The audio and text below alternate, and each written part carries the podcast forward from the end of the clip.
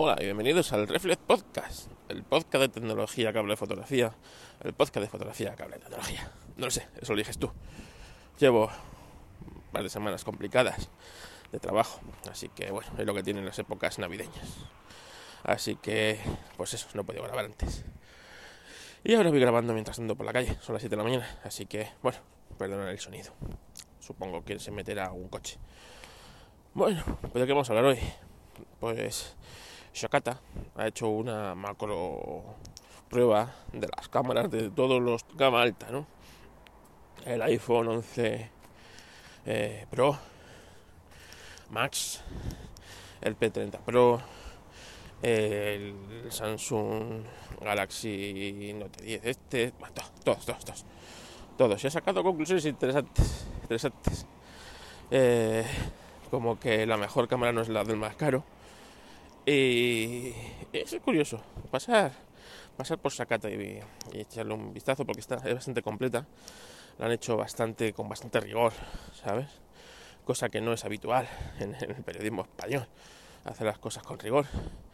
Así que, merece la pena. El resultado es el esperado por mí, eh, ya que, bueno, pues eh, he tenido la suerte de poder probar la del 11, 11 Pro y la del P30 Pro.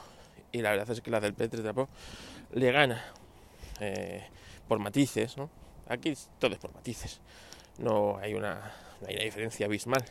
Son matices, ¿no? Pero le gana eh, al, al, iPhone, Entonces es curioso como una empresa como Huawei, bastante más limitada en recursos en estos, en estos aspectos fotográficos, donde seguramente no tiene tantos ingenieros como Apple y tiene que, bueno, pues integrar tecnologías de otras compañías en sus productos, logra un resultado tan bueno, ¿no? una cámara tan espectacular como la que tiene el P30 Pro. Así que, de verdad, merece la pena que vayáis. Ya os digo que es sobre matices. Y destaca también, para mal, el Samsung, ¿no? Samsung que queda de los últimos,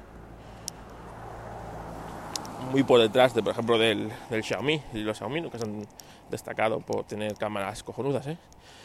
pues queda, muy por detrás del Xiaomi el, el Samsung. Así que es curioso, cuanto menos es curioso. Así que pasaros y daros una vuelta por Shakata y, y, allí veréis la prueba esta que, bueno, pues deja cosas claras.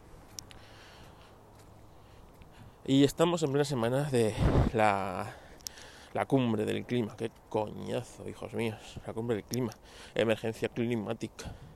Mira, esto es una tocada de huevos que se saca ahora esta gentuza para hacernos culpables a nosotros, a los ciudadanos, de sus desmanes. Es así, es así, no lo, no, no lo veáis de otra manera. Es decir, eh, el ciudadano, en el fondo, puede hacer muy poquito por estas cosas. Si las eh, compañías ¿sabes? Las compañías, eh, los, gobiernos y la forma que tienen de hacernos consumir, pues siguen con este camino. Venga, esto parece la gran vía. Ahora pasa coches, ahora aquí. Y es así, en esta sociedad del consumismo que nos han metido ellos, no han metido nadie más, los eh, estados por falta de legislación, las empresas pues, que son como son, y ya está, pues es, muy difícil que el ciudadano pueda hacer algo más que no sean gestos, ¿no? Por ejemplo, con el coche eléctrico. El coche eléctrico este. Eh, eh, yo el otro día me, me hacía mucha gracia no ver al presidente del gobierno, a, Pedrito Sánchez, eh, saliendo de un coche eléctrico. Mr. Falcon, ¿sabes?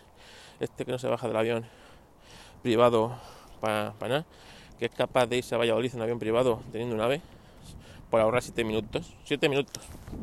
¿Sabes? Pues aquí viene y se baja en un, en un coche eléctrico. Es una, una, vergüenza, ¿no?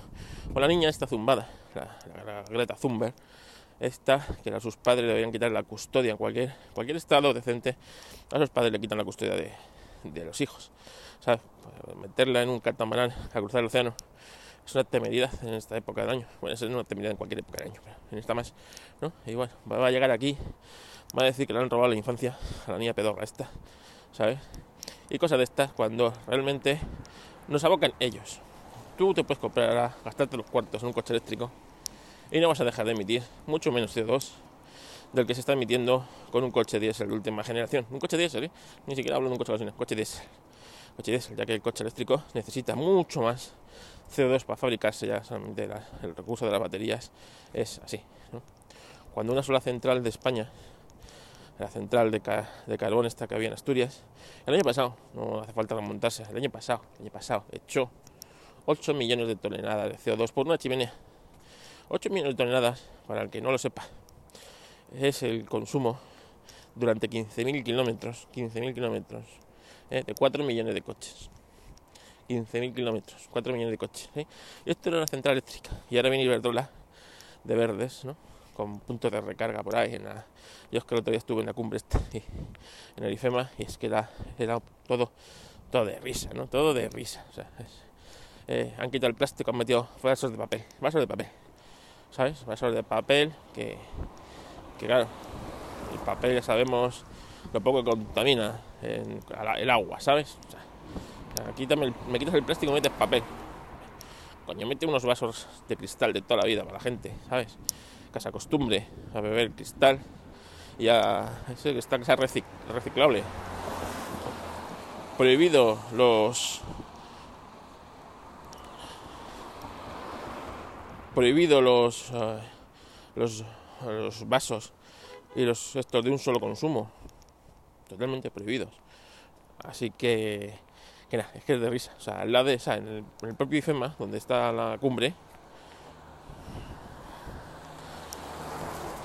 ahí hay un, circo, el circo de hielo, ¿vale? Está en la entrada. Yo supongo que cuando Greta lo vea, pues, empezará a convulsionar, ¿no? Diciendo, me habéis robado mi infancia hay un circo de, hielo. El circo de hielo pues tiene una pista de hielo.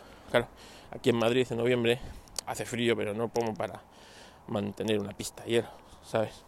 Entonces, claro, esta pista eh, está, está alimentada por unos generadores diésel que es los que alimentan a, a, las máquinas que mantienen frío eso, ¿sabes?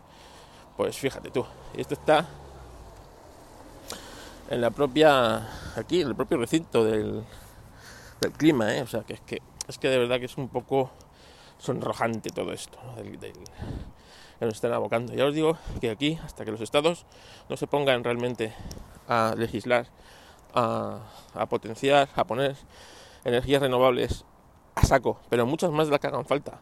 Es decir, si la potencia de, España es de X millones de megavatios, pues tienes que poner X por 2 para que eh, tecnologías como el coche de hidrógeno, que es la única viable a, así a, tener un uso como el que estamos acostumbrados del coche, pues eh, sean viables, no tenemos nada que hacer los ciudadanos, nada más que parchecitos, comprarte un coche eléctrico a precio a precio de oro para seguir emitiendo, para, para que tu conciencia se quede tranquila, porque en el fondo vas a seguir emitiendo eh, CO2 porque ese coche para construirse ha necesitado una cantidad acojonante de CO2 y eh, tu compañía eléctrica lo está cargando pues con, con gas, ¿sabes? Que es como el ciclo combinado, que es como eh, pues se genera la mayoría de la electricidad de España, ya que como no llueve lo suficiente, las, las presas no pueden estar soltando agua en cantidad necesaria y las nucleares pues sabemos lo que tenemos, ¿no? Que aquí cada vez se menos por la por la gilipollez de lo ecológico y todo esto, ¿no? Así que es toda una, una puñetera vergüenza. Y no quiero seguir indignándome más, que este podcast es de tecnología y estoy hablando de política ahora mismo. En fin, eh, esta semana las quejitas no se las mandéis a nadie. Vamos a dejarle descansar, que es diciembre, que está muy cansado. Borja ya ha vuelto a la carga y no, no, no vamos a sobrecargarle con quejas de este, de este podcast. Así que eh, mandármelas a mí mismo. Me podéis encontrar en eh, Fotocarloscas en Twitter, en mi podcast Estoy en el Motor, en Histo Racing y en Apelianos. En Apelianos los jueves, aunque hoy a lo mejor miércoles también, a lo mejor me veis por allí. Venga, sin más, un saludo y nos escuchamos en próximos podcasts.